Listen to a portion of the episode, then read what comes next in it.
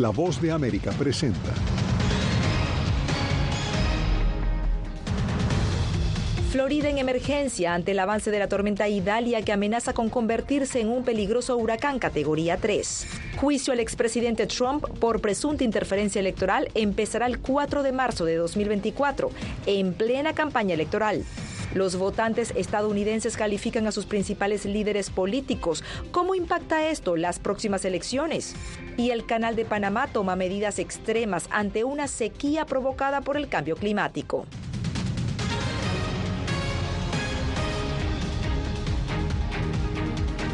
Hola, ¿qué tal? Esto es El Mundo al Día. Les saluda Natalí Salas Guaitero. Y comenzamos con la tormenta tropical Idalia, que se fortalece rápidamente mientras avanza hacia el estado de Florida y amenaza con convertirse en un huracán categoría 3. Autoridades advierten que los habitantes deben prepararse para fuertes lluvias, vientos y una posible marejada ciclónica. José Pernalete con nosotros. José, ¿qué es lo último? Actualmente se espera una, eh, un refrescamiento de lo que compromete lo que va a ser la movilización de los distintos equipos multidisciplinarios que van a asistir de manera preventiva a la emergencia que ya está decretada en el estado de Florida. Recordemos que también por parte del gobierno de Estados Unidos se ha autorizado la instrucción de la vía de emergencia para garantizar todos los recursos necesarios en caso de registrarse un potencial impacto ante que es la trayectoria de lo que es por los momentos una tormenta tropical y que de acuerdo al Servicio Nacional de Meteorología en las próximas horas se puede convertir en un huracán de categoría número 3. Con esta contundencia es que va a hacer impacto de acuerdo a las estimaciones de los expertos en eh, lo que es la zona peninsular del estado de Florida, específicamente en el área de Tampa. Veamos el reporte. Intensas precipitaciones y riesgo de potencial inundación en zonas de impacto es parte del pronóstico de expertos ante el arribo inminente de la tormenta tropical Idalia, cuya contundencia con fuertes vientos amenaza a la isla de Cuba y a gran parte de Florida durante las próximas horas. No se descartan órdenes de evacuación. Se ha decretado emergencia en 46 condados floridanos. Los floridanos deben esperar que esta tormenta sea un huracán importante de categoría tres o más. Así que prepárese en consecuencia. El Centro Nacional de Huracanes actualmente tiene alertas de huracanes vigentes para la costa del Golfo, desde el condado de Sarasota hasta el condado Franklin en el noroeste de Florida.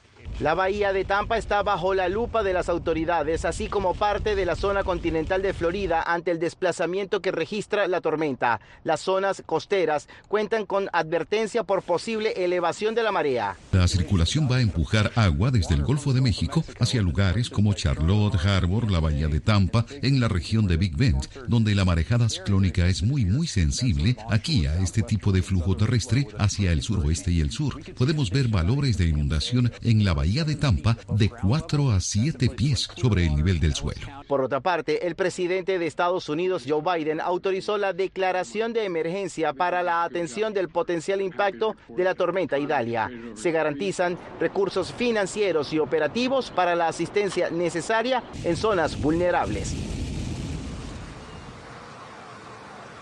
La recomendación por parte de las autoridades, eh, tanto locales como estatales, es abastecerse de combustible en las próximas horas, así como también determinar las posibles rutas de escape en áreas que comprometan la seguridad de las personas que se encuentran en las zonas que están en estos momentos bajo la determinación de vulnerabilidad.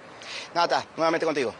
Gracias, José. Bueno, esta es una información en desarrollo y usted podrá ver actualizaciones constantes en nuestra página web vozdeamerica.com. Como un crimen de odio fue calificado por el Departamento de Justicia de Estados Unidos el asesinato de tres personas de la raza negra en una tienda en Jacksonville, Florida, durante el fin de semana. El atacante fue identificado como Ryan Christopher Palmeter, no tenía historial criminal y había adquirido el arma de forma legal. Autoridades informaron que Palmeter dejó manifiestos en los que señalaba su odio a las personas de raza negra y una nota de suicidio. En un comunicado, el presidente Joe Biden señaló su rechazo a que la comunidad afroamericana viva con miedo de ser agredida solo por el color de su piel.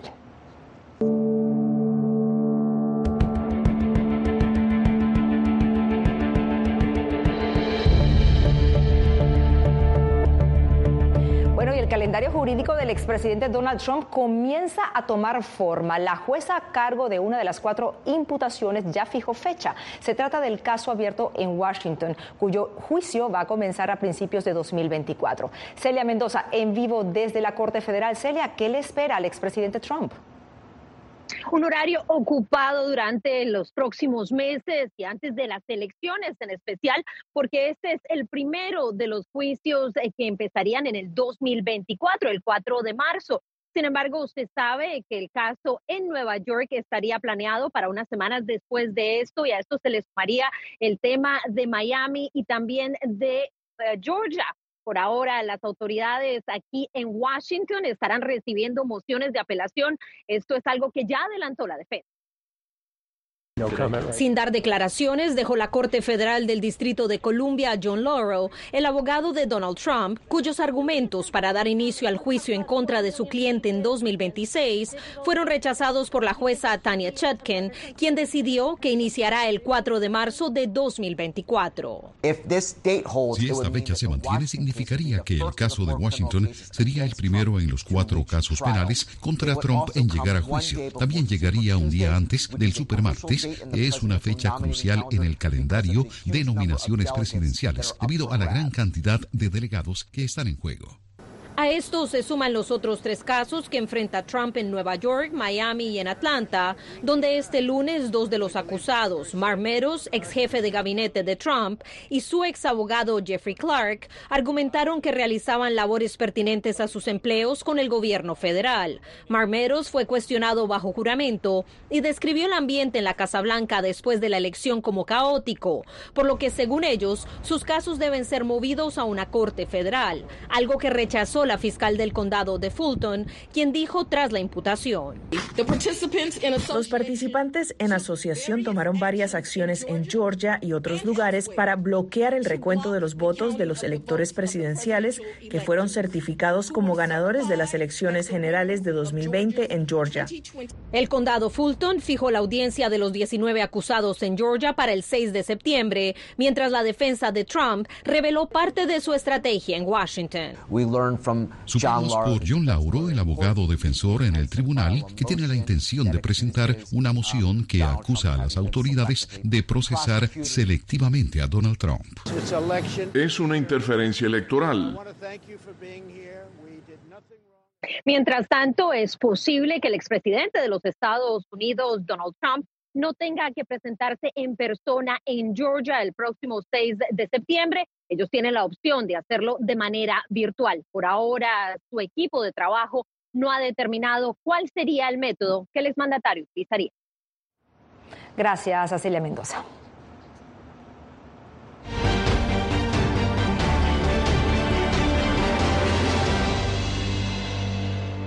Bueno, y una encuesta publicada este lunes reveló que la mayoría de los estadounidenses considera que el presidente Joe Biden es demasiado viejo para mantenerse en el puesto y que su rival político Donald Trump es corrupto. Jorge Agobián está en la Casa Blanca. Jorge, ¿cuál es la posición allí ante este sondeo? Natalie, la portavoz de la Casa Blanca, indicó o enumeró algunos de los avances y logros que dijo ha tenido la administración Biden-Harris en los últimos dos años y minimizó el tema de la edad del presidente Joe Biden. Por otro lado, la campaña del mandatario hizo lo mismo e indicaron que las batallas legales que tienen tanto el hijo del mandatario como el expresidente Donald Trump no van a interferir en la campaña electoral.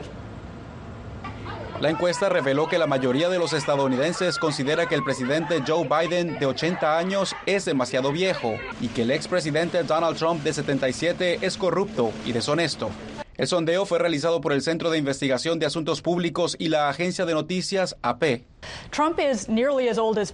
Trump tiene casi la misma edad que Biden, pero solo cerca de la mitad de los estadounidenses dicen que Trump es demasiado mayor para otro mandato, en comparación con aproximadamente 8 de cada 10 que dicen lo mismo sobre Biden. Los estadounidenses expresaron preocupaciones sobre la salud de Biden para continuar como presidente y como candidato para las elecciones de 2024.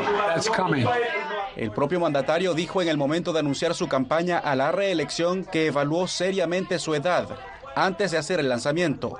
De ser reelegido en 2024, Biden tendría 86 años al terminar su segundo mandato. En el caso de Trump, el candidato favorito del Partido Republicano, según las encuestas, las preocupaciones no están asociadas a su capacidad física sino a su integridad moral para ser presidente de Estados Unidos. El exmandatario enfrenta 91 cargos penales en cuatro cortes del país, entre ellos por presunto intento de mantenerse en el poder ilegalmente, tras no reconocer los resultados de las elecciones de 2020 y por ocultar documentos clasificados. El expresidente Donald Trump considera que los casos abiertos en cuatro cortes del país son una cacería de brujas. Hay que destacar también que otras encuestas recientes también han destacado que el tema de la inflación y la economía no son vistos con buenos ojos por los estadounidenses en el caso del actual gobierno del presidente Joe Biden. Natalie, vuelvo contigo. Gracias a Jorge Agobián. Bueno, y seguimos. La campaña electoral de 2024 para elegir al próximo presidente de Estados Unidos se vive de manera paralela en el escenario político y en el judicial. Esto debido a los procesos que enfrenta el expresidente Donald Trump, quien es el principal precandidato republicano. Paula Díaz nos reporta. La campaña electoral de Donald Trump señaló haber recaudado 7.1 millones de dólares desde que se dio a conocer la foto de reseña judicial tomada en la prisión de Atlanta, Georgia. Los cuatro procesos judiciales que enfrenta el presidente le han aumentado los números en la base republicana, según explica este experto en mercadeo político.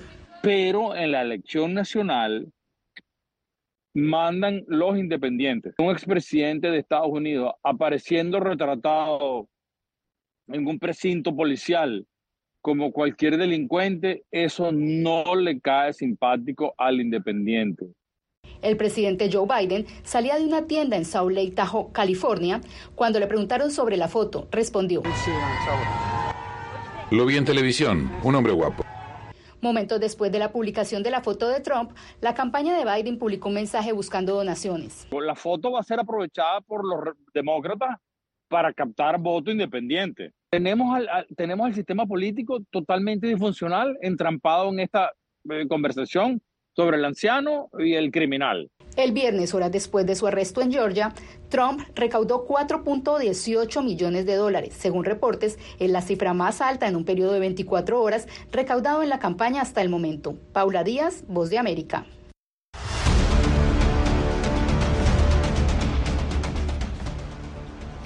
Y ante la crisis migratoria por la llegada de miles de migrantes a la ciudad de Nueva York, residentes alzaron sus voces en contra de los campamentos para migrantes, mientras la gobernadora extendió la declaración de emergencia.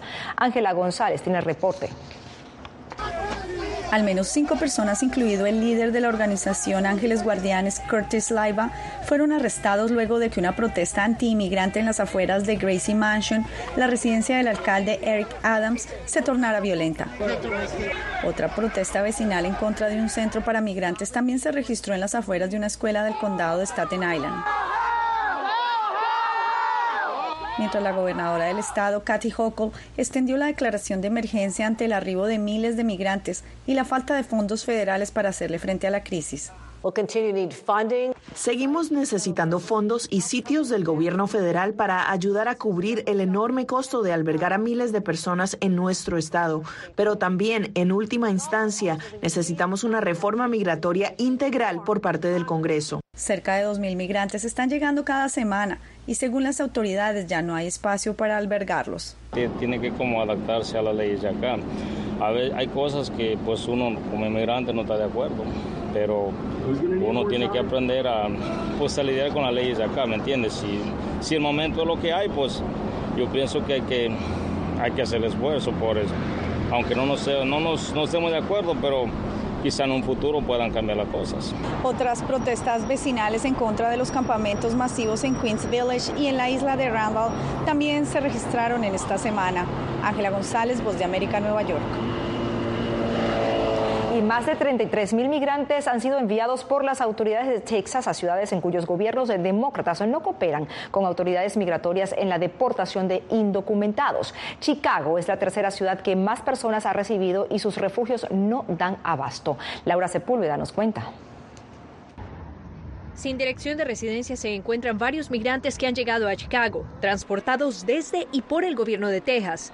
Muchos de ellos viven en las calles mientras otros encuentran albergue en las estaciones de policía, pues los refugios no dan abasto. Tenemos arriba de 1.200 personas ahorita entre las 25 estaciones de policía que tenemos aquí en la ciudad y hay más de 6.000 personas en diferentes refugios eh, por toda la ciudad. Erika Villegas trabaja para Police Station Teams, una organización que presta ayuda a quienes se encuentran en las estaciones policiales. Desafortunadamente hay familias que ya tienen más de dos o tres meses en algunas de las estaciones de policía. El jefe de policía se refirió al tema en días pasados. El alcalde y su equipo están trabajando diligentemente para conseguir alojamiento para los migrantes. No tengo un cronograma al respecto en este momento, pero puedo garantizar que mientras esos migrantes estén en nuestras estaciones, van a ser tratados con respeto y dignidad como debería hacerlo cualquier ser humano. Mientras tanto, el gobernador de Texas destaca los alcances de la operación Lone Star, bajo la cual desde abril de 2022 envía buses llenos de migrantes a las denominadas ciudades santuario. A la fecha son más de 33 mil los que han sido transportados a seis destinos diferentes. Joe Biden no está haciendo su trabajo. Joe Biden es responsable de la mayor cantidad de inmigración ilegal en la historia de Estados Unidos. En días pasados, la alcaldesa de Los Ángeles, ciudad que recibió un autobús lleno de migrantes, en su mayoría venezolanos, mientras se encontraba bajo alerta meteorológica, también criticó la medida del gobernador de Texas, calificando como malvado poner en peligro las vidas de migrantes vulnerables, enviando un autobús con familias y niños pequeños a bordo. Laura Sepúlveda, Voz de América.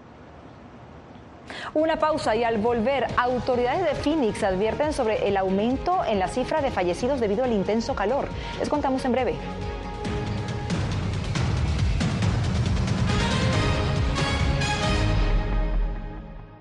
Hola, soy Natalí Salas Guaitero, conductora de La Voz de América. Desde pequeña desarrollé un gran deseo por darle voz a aquellos que son invisibles por una u otra razón. Ya ha sido reforzada. Me enorgullece ser parte de La Voz de América, un equipo en el que la ética y la búsqueda de la verdad siempre son el norte. Ser periodista es una gran responsabilidad porque somos defensores de principios de libertad y para mantenerlos, la prensa libre importa.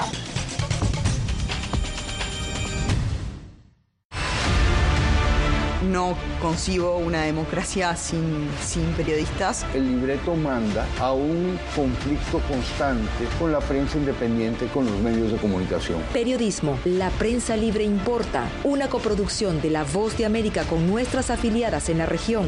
Se ejerció esta profesión con mucho eh, miedo. ¿Cuántos periodistas van muertos ya? Por decir la verdad. Disponible en vozdeamerica.com. Soy Fabiola Chambi, corresponsal de La Voz de América en Bolivia. Retratar la complejidad de mi país para una audiencia internacional le ha dado una nueva perspectiva a mi labor como periodista.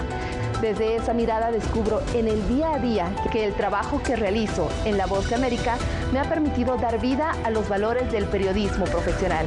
Aquel que les informa a ustedes, nuestras audiencias, con balance, precisión y profundidad. Porque en La Voz de América, la prensa libre importa.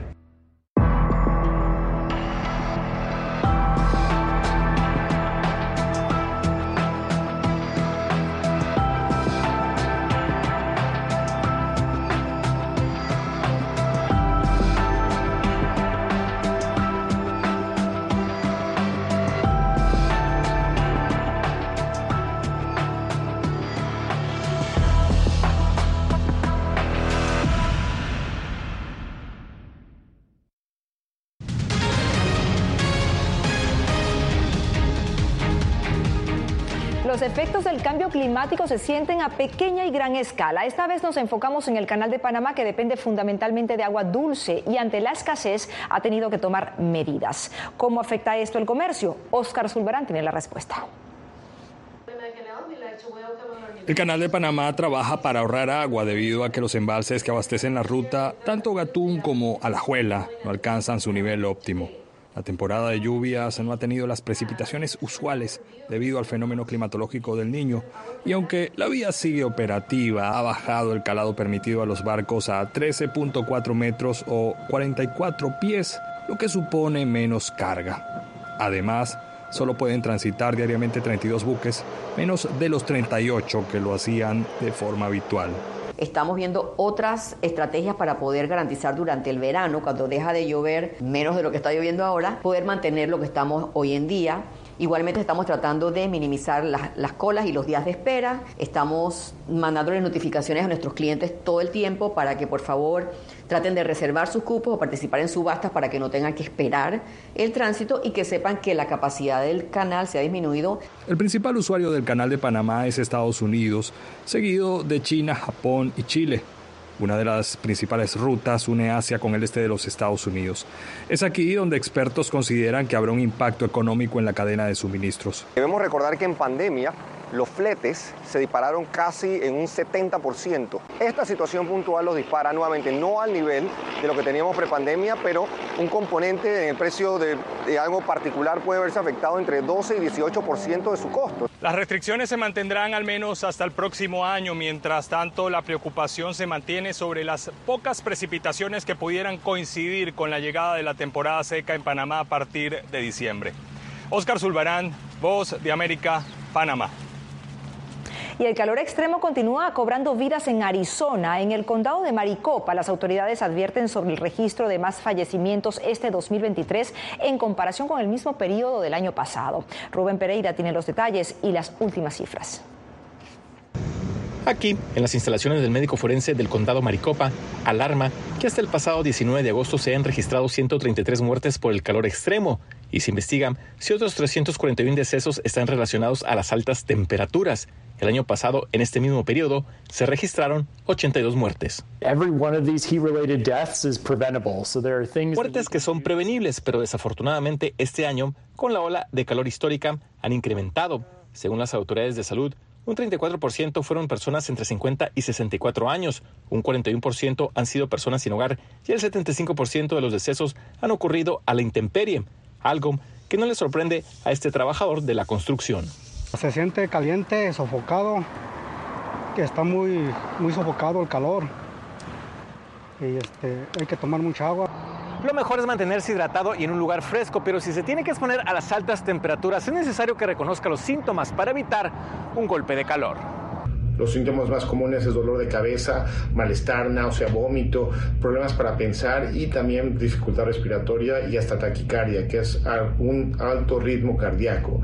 Y para tratar de evitar muertes, las autoridades en el área metropolitana de Phoenix mantienen distintos refugios para el calor extremo que incluyen autobuses con aire acondicionado. no está tan caluroso y puedo estar en paz. Rubén Pereira, Voz de América, Phoenix, Arizona. Y en breve les contamos lo último en el escándalo en torno al presidente de la Federación Española de Fútbol. No se vayan.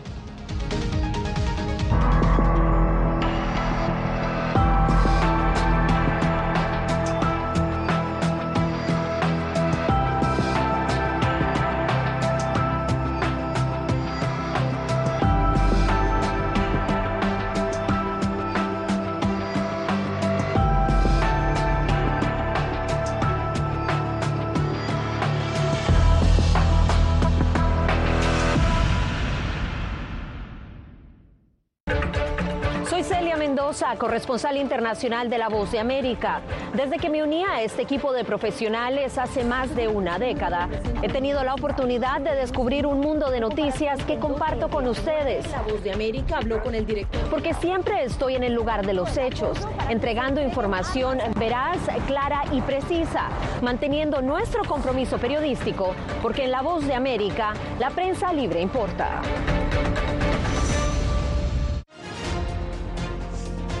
Actualidad. Que la inteligencia artificial va a estar presente en nuestro día a día. Intentan sacarse de encima a trabajadores. Análisis. El cambio climático está teniendo muchísimos impactos. Que afecta siempre a los más vulnerables. La región necesita ayuda. Debate. Proteger a las escuelas con armamentos. Es una total eh, ridícula, es algo inverosímil. Con la información más allá de los titulares. Todas las semanas por La Voz de América. Desde Washington, le saluda Gonzalo Abarca. Hola, soy Oscar Ortiz Barahona, corresponsal La Voz de América. Ser La Voz de América desde Honduras me permite conectarme con todos ustedes, nuestras audiencias en todos los países del continente, ofreciendo información veraz sobre los temas que más te impactan. Honduras y los Estados Unidos han ejercido labores humanitarias de 40 viviendas desde perspectivas humanas y con base en hechos te informamos para que seas tú quien formes tu propia opinión, porque La Voz de América, la prensa libre, importa.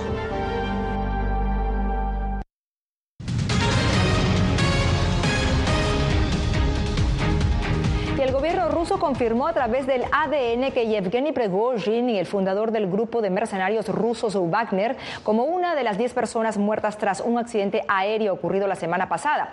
Junto a Prigozhin también fue identificado su mano derecha, Dmitry Utkin. Las personas que asistieron al funeral calificaron al líder mercenario como un verdadero héroe.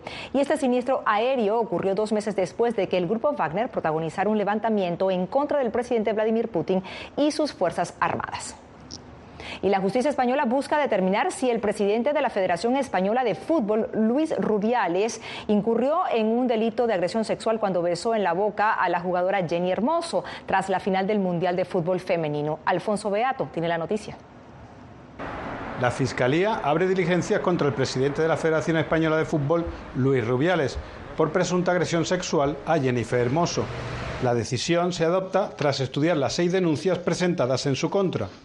El modesto Club San Andreu fue el primero en emitir un comunicado pidiendo la suspensión de Rubiales por su comportamiento en la celebración del título mundial femenino que hay veces eh, que hay que tener una postura eh, rápida, hay que concisa y hay que mojarse. Después de que la FIFA anunciara la suspensión de Rubiales, las jugadoras han anunciado que no jugarán más para la selección española hasta que se produzcan cambios.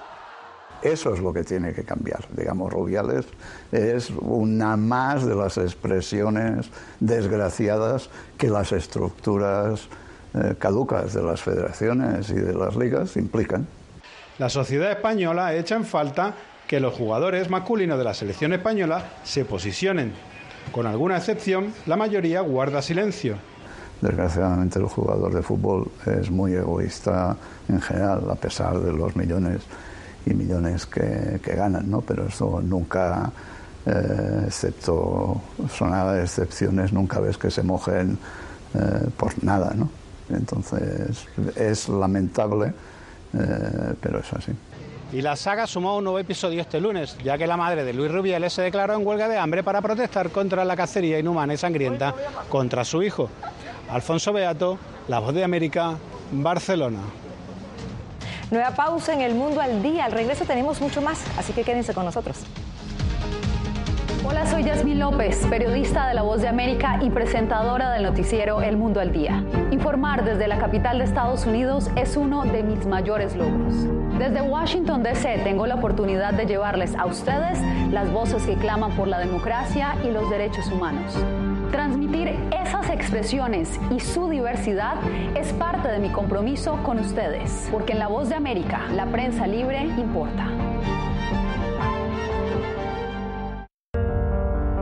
En tiempos de cambios, cuando el mundo parece incierto y lo que escuchamos no refleja lo que vemos, buscamos la verdad la pantalla de la... Cuando nos cuentan solo una parte de la historia, perdemos la confianza. En momentos de crisis, nuestros sueños, esperanzas y deseos de un mejor mañana dependen de una prensa libre. En La Voz de América te traemos las historias que la gente se arriesga a ver. Conectamos el mundo lo unimos con la verdad.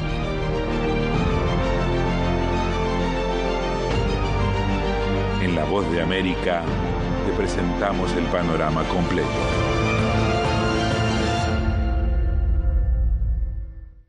Soy Jacopo Luzzi, reportero de La Voz de América aquí en Washington, D.C. Ya sea informando desde el Capitolio, desde la Casa Blanca, cubriendo el impacto del cambio climático, el impactante tema migratorio, o subir en un avión y cruzar medio mundo para estar en el lugar de la noticia con la información precisa y veraz, este es mi compromiso como periodista. Un compromiso de vida profesional que comparto con ustedes, porque en La Voz de América la prensa libre importa.